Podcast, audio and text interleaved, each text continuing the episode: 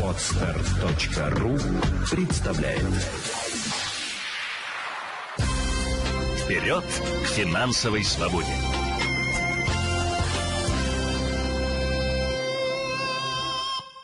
Лекция о том, как научиться тратить меньше, а получать больше, как заставить себя записывать свои расходы и научиться не делать эмоциональных и необдуманных покупок, вот, и сохранить свой семейный бюджет в том числе, будет нам сегодня читать лекцию Елена Феоктистова, директор Центра финансовой культуры. Добрый день. Здравствуйте. Рада Здравствуйте. вас приветствовать и внимательно слушаем. Да, мы же уже в нетерпении. свои- Как же сберечь деньги, это всегда актуально. а тем более в это время. Да. Согласна. Скажите, пожалуйста, сразу вопросы к телезрителям и э, к вам.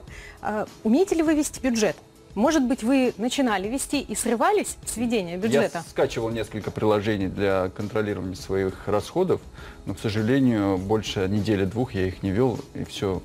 Сразу же продолжалось так. слетали. А у вас какая Я ситуация? стараюсь вести, я пользуюсь старым проверенным методом блокнот, ручка, записываешь все, что тебе нужно. Но, честно говоря, честно говоря, иногда от этого приходится отходить, иногда это бывает очень часто. Вот, к сожалению, друзья мои, это основная проблема, что мы с вами бюджет и ведение бюджета воспринимаем не что иное, как какого-то ревизора строгого, контролера, который должен нас посадить на хлеб и воду. И только в этом случае мы чувствуем, что да, тогда мы бюджет соблюдаем, ведем, расходы контролируем. Но на самом деле это не совсем так. Если мы с вами относимся к бюджету как контролеру, то мы сразу же начинаем допускать очень много ошибок.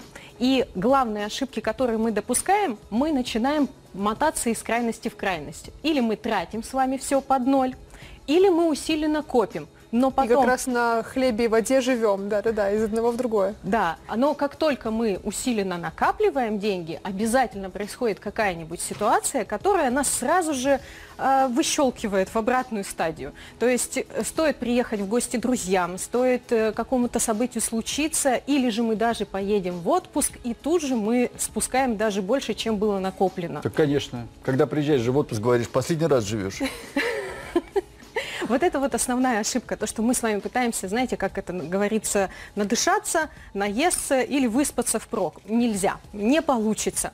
Поэтому сегодня мы с вами будем обсуждать не только ошибки, которые мы собира- э, осуществляем при ведении бюджета, но и, конечно же, постараемся узнать, а как правильно вести бюджет, чтобы никогда не срываться. Если мы с вами относимся к бюджету как к ревизору, то мы или начинаем тратить все под ноль, или же мы начинаем залезать в кредит, что тоже очень плохо, потому что, а, значит, мы живем в минус, и мы должны это понимать. Или же мы начинаем тратить на какие-то бездумные вещи. Вот э, расхожее мнение, что нужно делать э, чаще? Больше зарабатывать или сокращать расходы? Вот расскажите, Больше пожалуйста. зарабатывать. Мне кажется, и то, и другое. Но на самом деле ключевое для того, чтобы жить в достатке, друзья мои, нужно сокращать расходы. Потому что доходы могут с вами происходить разные. Но если вы не научились ими управлять, этими доходами, если вы не научились распределять разумно деньги, то неважно, сколько вы зарабатываете, вы потратите любую сумму. Наверняка у каждого телезрителя была ситуация, когда ему повышали зарплату. Обычно, когда я задаю вопрос, сколько повышения ощущается, самый популярный ответ – один день в день подписания приказа о повышении зарплаты. Именно поэтому важно научиться контролировать расход для того, чтобы не тратить много, лишнее и не заниматься сверхпотреблением. Потратить можно, к сожалению, любые деньги, и высокие расходы нас эм, расслабляют. Мы с вами можем ими практически как будто в топку бросать и костры разжигать, не замечаем своих трат. Что же делать для того, чтобы э, изменить эту ситуацию? Первую очередь нам нужно вос- поменять восприятие и отношение к бюджету. Нам кажется, что мы тратим немного, но на самом деле это не так. Когда вы начнете записывать свои расходы просто, без какого-то э, нажима для самого себя, спокойно, ежедневно фиксировать каждую трату, то вы сможете уже на интуитивном уровне начать немножко их контролировать. А Дело в том, что э, здесь срабатывает определенный психологический эффект.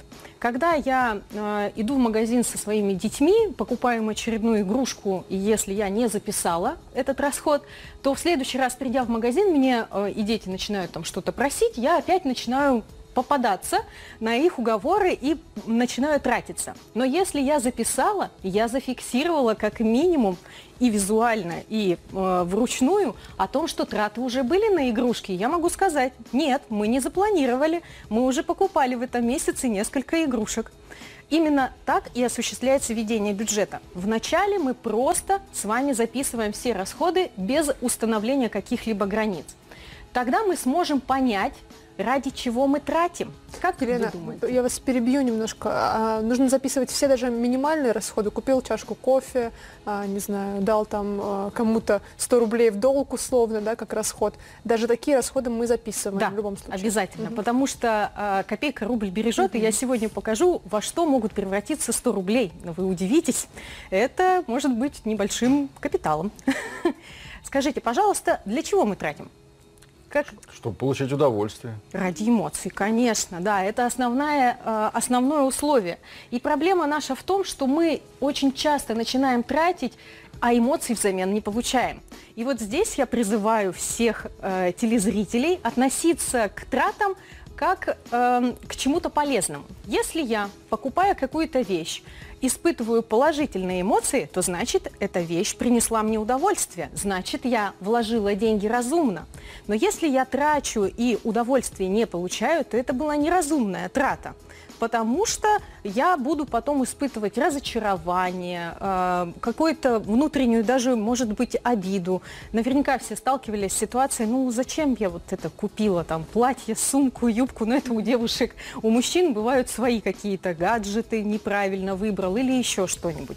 Поэтому, друзья мои, очень важно отслеживать э, как, трату с точки зрения эмоций, сколько я получу. Сегодня я обязательно расскажу вам, как определить, а будет ли эмоция положительной после покупки или не будет. Такие упражнения тоже есть в арсенале.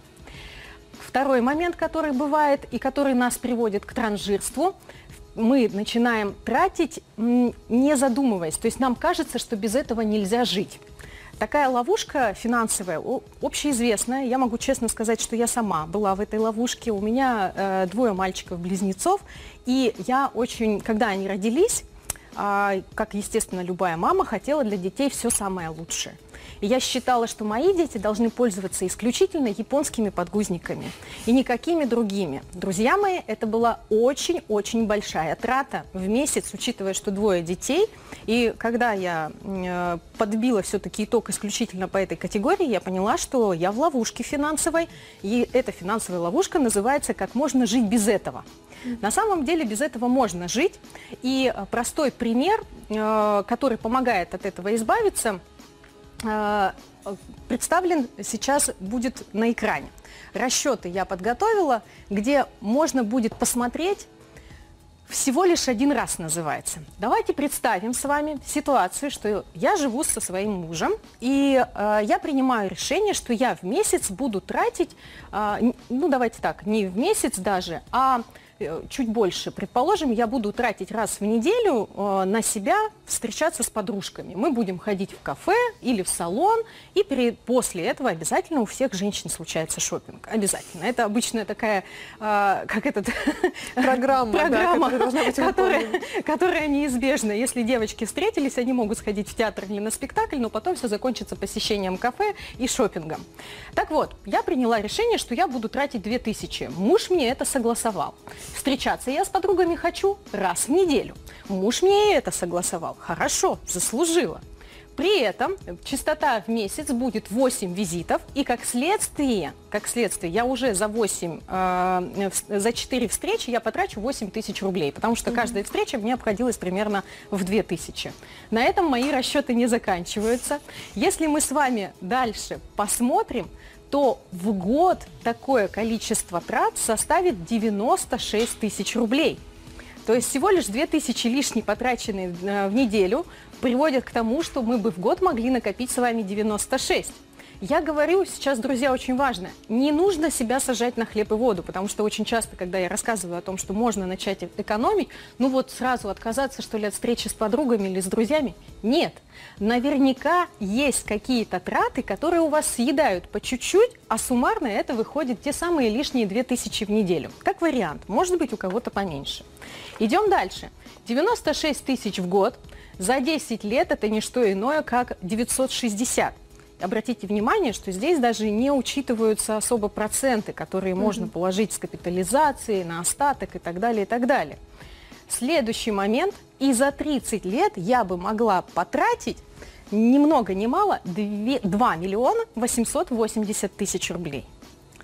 Хорошие деньги, мне кажется, особенно если за 30 лет 2 миллиона 880. Это как минимум или часть э, первоначального взноса, или может быть даже половина квартиры, а может быть и целая квартира. Но это же в расчете на 30 лет. На целом. Конечно. За это время, если ты эти деньги будешь копить, э, квартира, наверное, уже будет стоить гораздо и гораздо Да дороже. ладно квартира, еще же курс рубля, он может же так э, опуститься, что твои 2 800 будет уже как 1 миллион.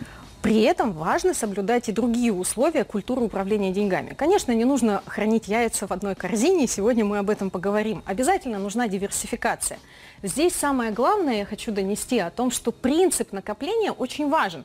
Моя цель замотивировать вас, дорогие друзья, э, непосредственно начать накапливать эти деньги для того, чтобы э, был результат. Если представить, что за 30 лет я просто откладываю, и у меня уже около 3 миллионов, мой супруг что сделает? Он обязательно возмутится. Он скажет, а я против. Если ты раз в неделю встречаешься с друзьями, я тоже хочу отдыхать. Мне тоже нужно тратить в месяц э, не менее 8 тысяч для того, чтобы провести время для себя. Всё вдвоем за 30 лет, в общем-то, вы наберете более приличную сумму, еще более Конечно, друзья мои, именно к этому я и веду, что вдвоем за 30 лет мы накапливаем ни много ни мало, а около 6 миллионов рублей, 5 миллионов 760. Вместе с тем, конечно, не надо эти деньги хранить на депозитах или складывать исключительно в одной валюте. Есть культура управления деньгами, которая нас обязывает распределять деньги по разным инструментам. Но это тема, наверное, наших будущих с вами встреч и внеклассных чтений. Сегодня моя задача призвать вас откладывать даже те самые 100 рублей. Потому что если вы найдете, как сэкономить 2000 или 8000 в месяц, то вы уже можете двигаться быстрее к накоплению. Какой же э, вывод из всего этого я призываю для вас сделать? Относитесь, друзья, к бюджету не как к ревизору, который вас душит или сажает на хлеб и воду. Воспринимайте бюджет как красивую, милую собаку, которая охраняет ваши сбережения, которая позволяет вам не только накапливать на будущее, но и получать качество сегодня. Как, как же это сделать? Траты есть, удовольствия нет. И как же нам добиться того, чтобы все-таки расходы велись, э, доходы при этом не уходили сквозь пальцы, потому что очень часто бывает, что человек много зарабатывает, но деньги утекают. Конечно же, нужно искать ваши финансовые ловушки. У нас второй урок. Елена Феоктистова рассказывает, как сберечь свои финансы.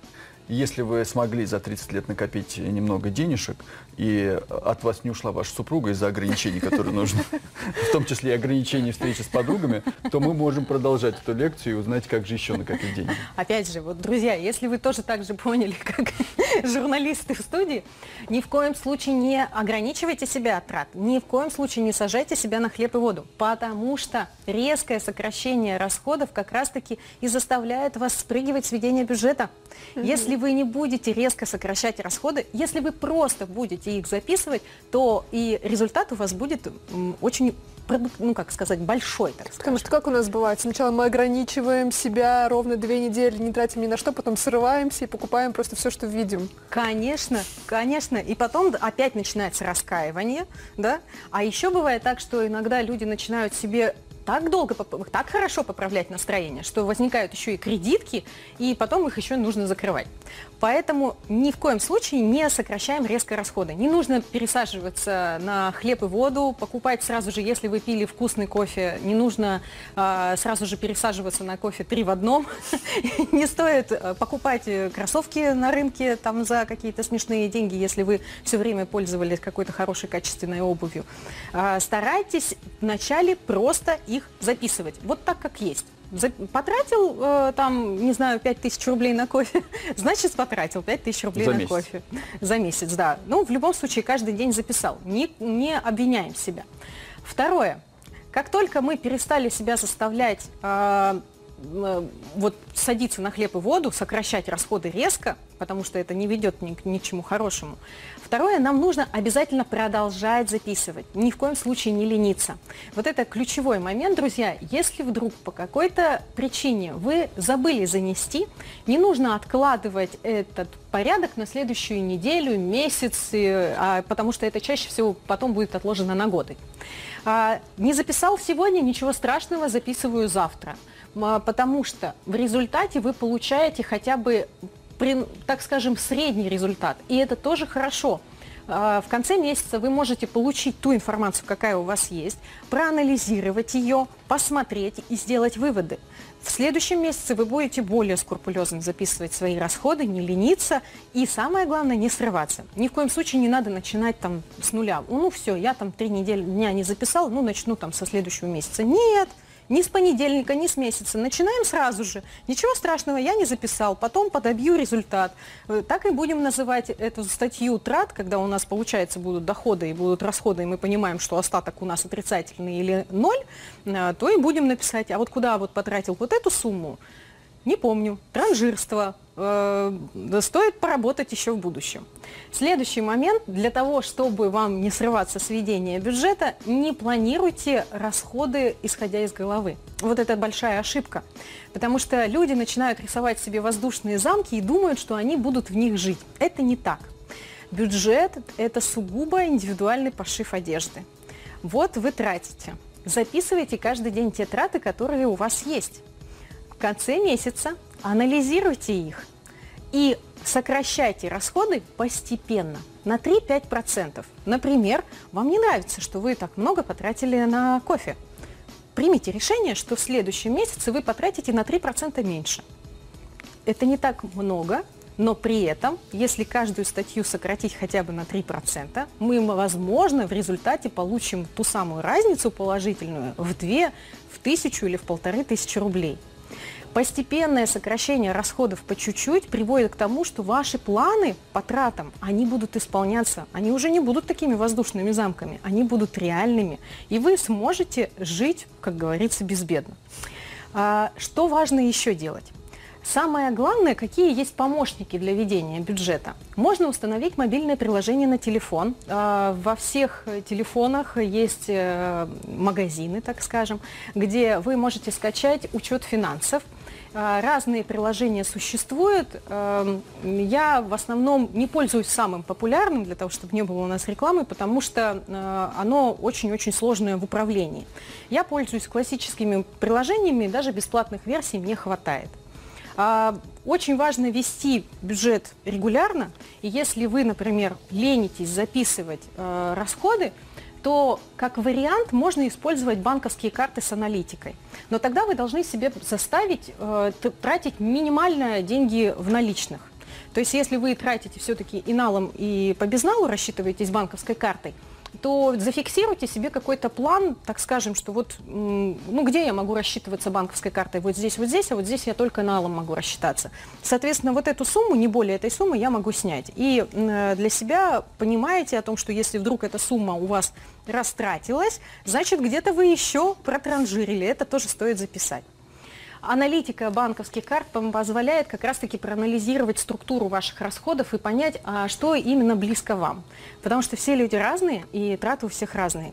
И даже когда муж и жена ко мне приходят на встречи и спрашивают, а как вести семейный бюджет, потому что супруга хочет шубу, а мужчина хочет э, какие-то снасти для э, рыбалки летней или зимней, а, я всегда говорила о том, что лучше всего, чтобы вы вели разные бюджеты. Каждый тратит, но при этом от каждого дохода есть согласование выделить деньги в общий котел. Например, как вести бюджет семейной паре для того, чтобы не ругаться и не спорить. В первую очередь стоит определиться, какой тип бюджета у вас. Я призываю, чтобы вы договорились о смешанном типе бюджета. Почему? На постсоветском пространстве принято, что бюджет должен быть общий, когда муж и жена зарабатывают и общие деньги складываются, и оттуда тратятся на все нужды. В этом случае стороны начинают договариваться. А Вот э, я хочу в отпуск, а я хочу машину, а давай вот это купим. И очень нередки конфликты в семье из-за того, куда же потратить общие деньги. Но если вы определитесь о том, что есть доход у каждого члена семьи, его 80% от дохода тратится или 60% от дохода идет на покрытие общих нужд.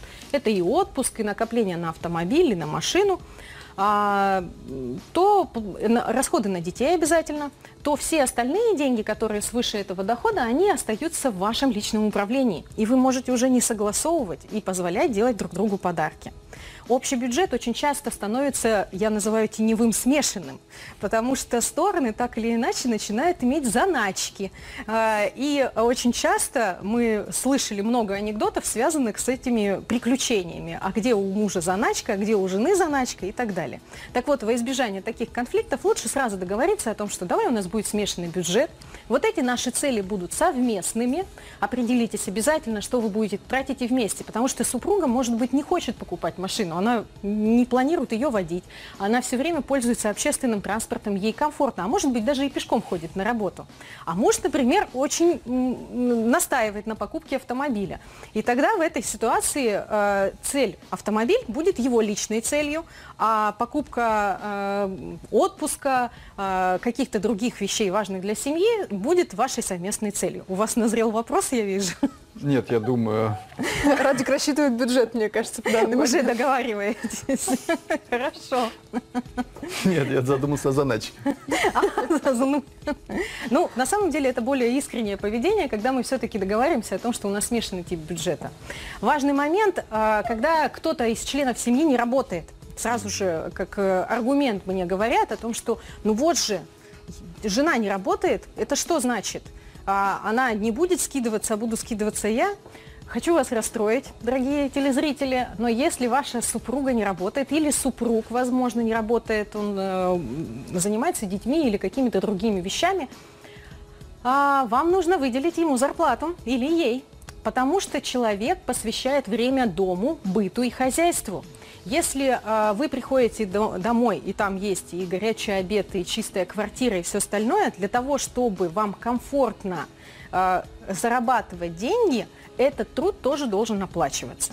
Просто определите о том, что, так скажем, на свои нужды супруга будет получать там 10-15 тысяч в месяц, какую-то сумму, которую она может получать в начале месяца на себя – не на ведение бюджета, вот это тебе деньги на продукты, на закрытие коммуналки и там уже на траты на ребенка. Нет, отдельные деньги, которые она может получить на себя для того, чтобы она каждый раз не подходила к вам и не начинала с вами спорить, что ей нужно сходить на маникюр или в парикмахерскую. Мне кажется, мужчине даже так спокойнее будет. Конечно. Лишний раз к нему не будут подходить. Но Радик не, согласен. Я не согласен, потому что чаще всего бывает так, что в семье э, женщина отбирает полностью у мужа зарплату, почему и возникают эти заначки.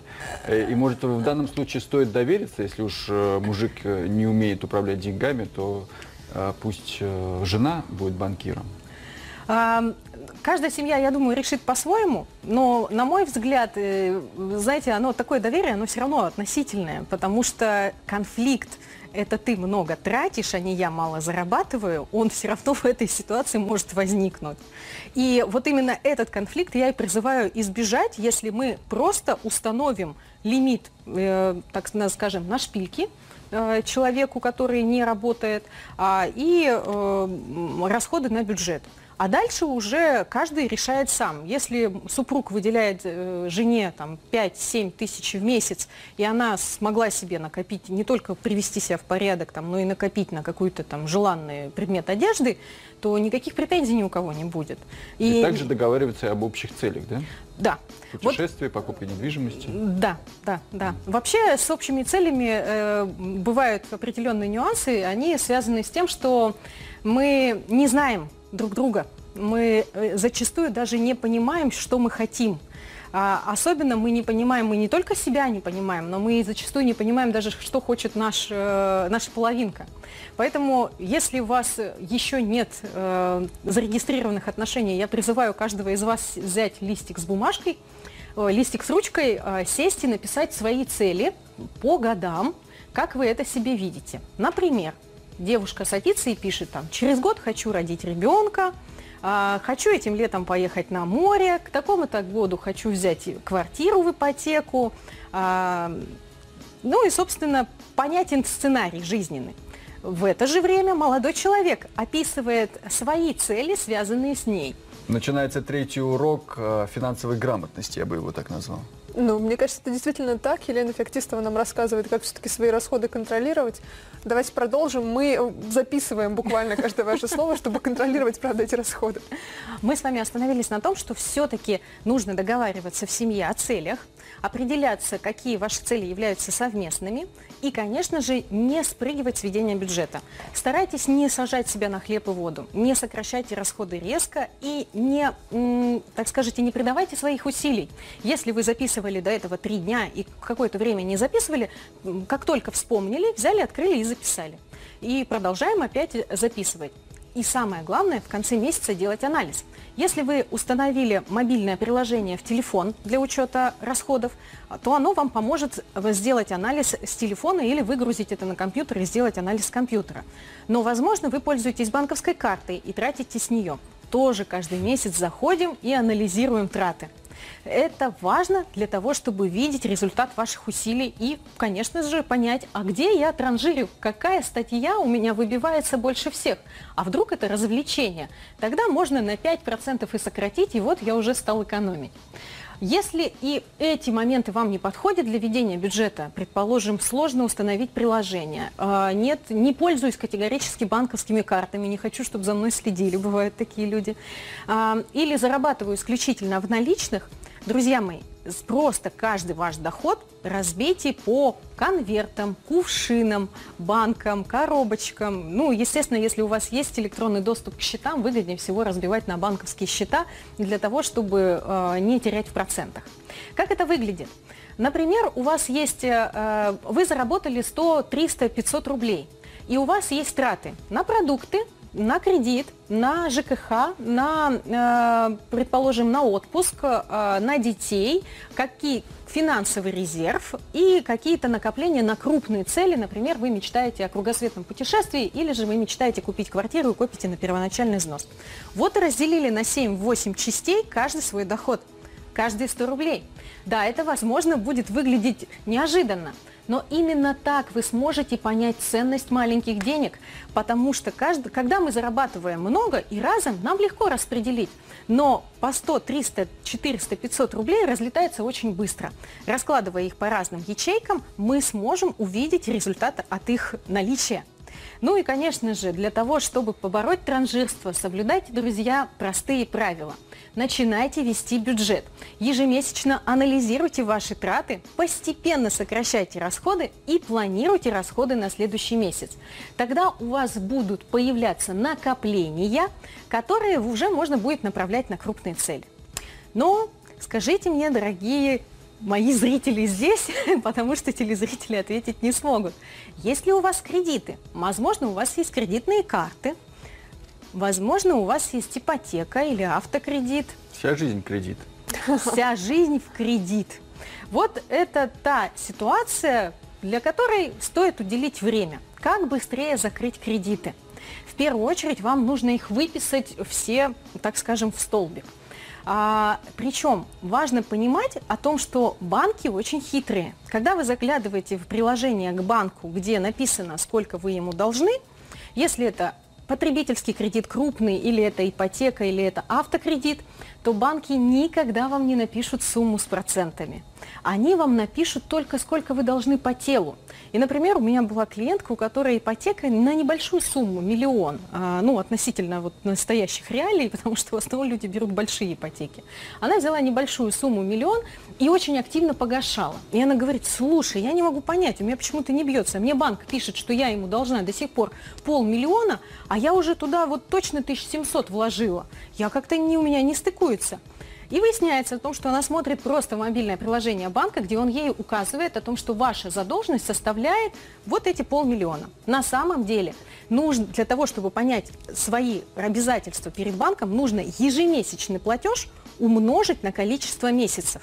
И тогда вы очень сильно удивитесь, сколько реально вы банку будете платить, потому что это и есть реальная задолженность за все годы пользования кредитом. Записали кредит, записали сумму, и дальше начинаем анализировать, что из кредитов гасить раньше. Если у вас несколько кредитов, предположим, а, один, два или три, то вам нужно определиться, какой из них меньше не по процентной ставке, вот это очень важный момент, а именно по объему, суммарно, сколько вы меньше должны.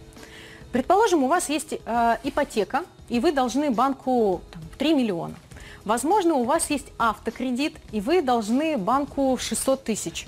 И, возможно, у вас есть э, потребительский кредит на 400. Так вот, вам нужно в первую очередь погасить потребительский кредит на 400. Как это делается? Все свободные деньги, которые у вас появляются, вот мы же с вами уже научились вести бюджет, я надеюсь, все свободные деньги вы направляете на досрочное погашение самого маленького по объему кредита. На, моем примере это был потребительский, потому что он всего лишь 400 тысяч. Ипотека 3 миллиона, автокредит 600.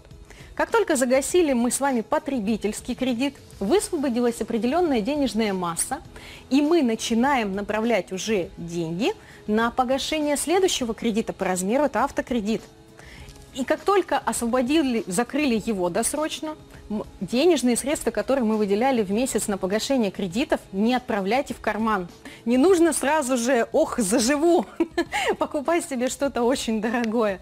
Направьте это на погашение следующих кредитов. Таким образом, вы выстраиваете план по погашению кредитов, который вы сможете э, закрыть, ну, я думаю, что в зависимости от э, вашей э, ситуации и платежеспособности за при обозримый срок. Вот это вот момент, когда у меня есть понимание, сколько я должен направлять, и я направляю досрочно, оно приводит к тому, что я вижу свет в конце туннеля. Потому что кредитные обязательства, они нас душат не только ну, вот, как скажем, финансово, они нас э, душат еще очень сильно морально. И когда, вот, как вы говорите, вся жизнь в кредит, это очень создает такое неприятное свое ощущение. Каждый раз думаешь, что нужно оплатить по счетам, а вроде хорошо заработала, а денег и не осталось. Поэтому, друзья, загашаем вначале самые дешевые, а потом идем к самому дорогому. Обязательно используйте дополнительные источники дохода для погашения кредитов. А именно, можно продавать бэушные вещи на всем известных сайтах, в соцсетях. А, одежда продается плохо, поэтому рекомендую ее продавать пакетами. Это эффективнее. Особенно детская одежда, когда ребенок э, вырос быстро и что-то не успели поносить. Сфотографировать, выложить в пакете, продать – это гораздо выгоднее. Старайтесь э, старайтесь понять, э, ну и помнить о том, что кредит это не что иное, как форма накопления, за которую вы платите. Просто платите вы другому человеку. Если вы быстро загасите кредиты, э, вы сможете точно так же эти деньги направлять э, в накопление, а уже в следующих там, реклам, ну, внеклассных чтениях мы будем говорить о том, как их распределить разумно.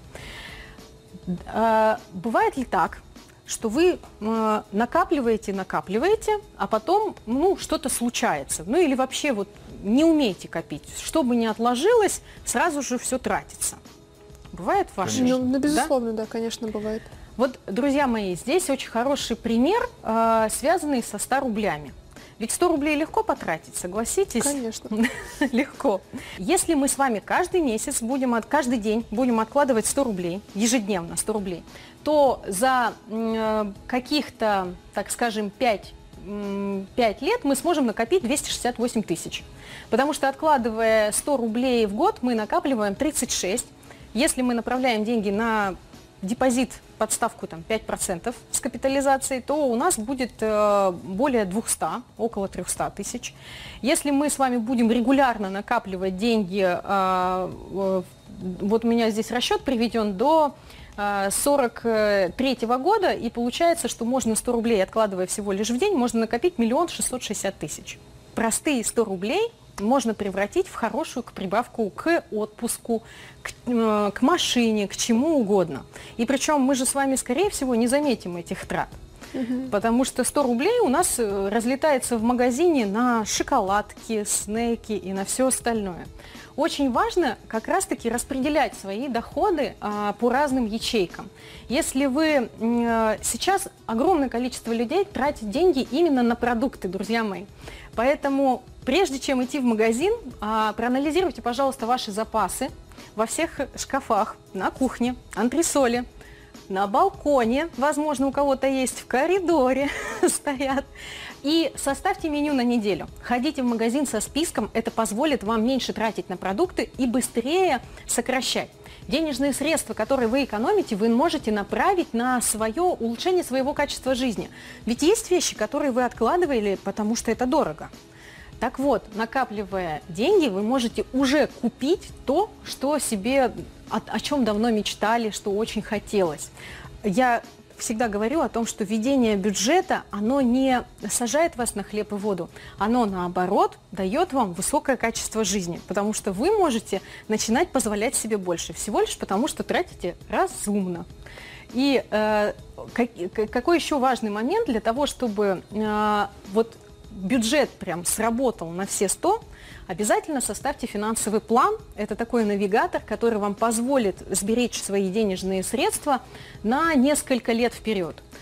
Хотя бы на год, хотя бы на два, хотя бы на три. Можно составить финансовый план, и ну, я меня лично финансовый план до 30, на 30 лет рассчитан, там, до моего пенсионного возраста. А, каждая замена машины а, предусмотрена, каждый отпуск предусмотрен. И он помогает как раз-таки привести к еще лучшему достатку, к еще, лучшему, к еще лучшей жизни. Спасибо большое. Елена Феоктистова, директор Центра финансовой культуры, сегодня э, говорила нам о финансовой грамотности. Вот долгосрочное планирование, как мы поняли в конце, поможет вам. Вперед к финансовой свободе!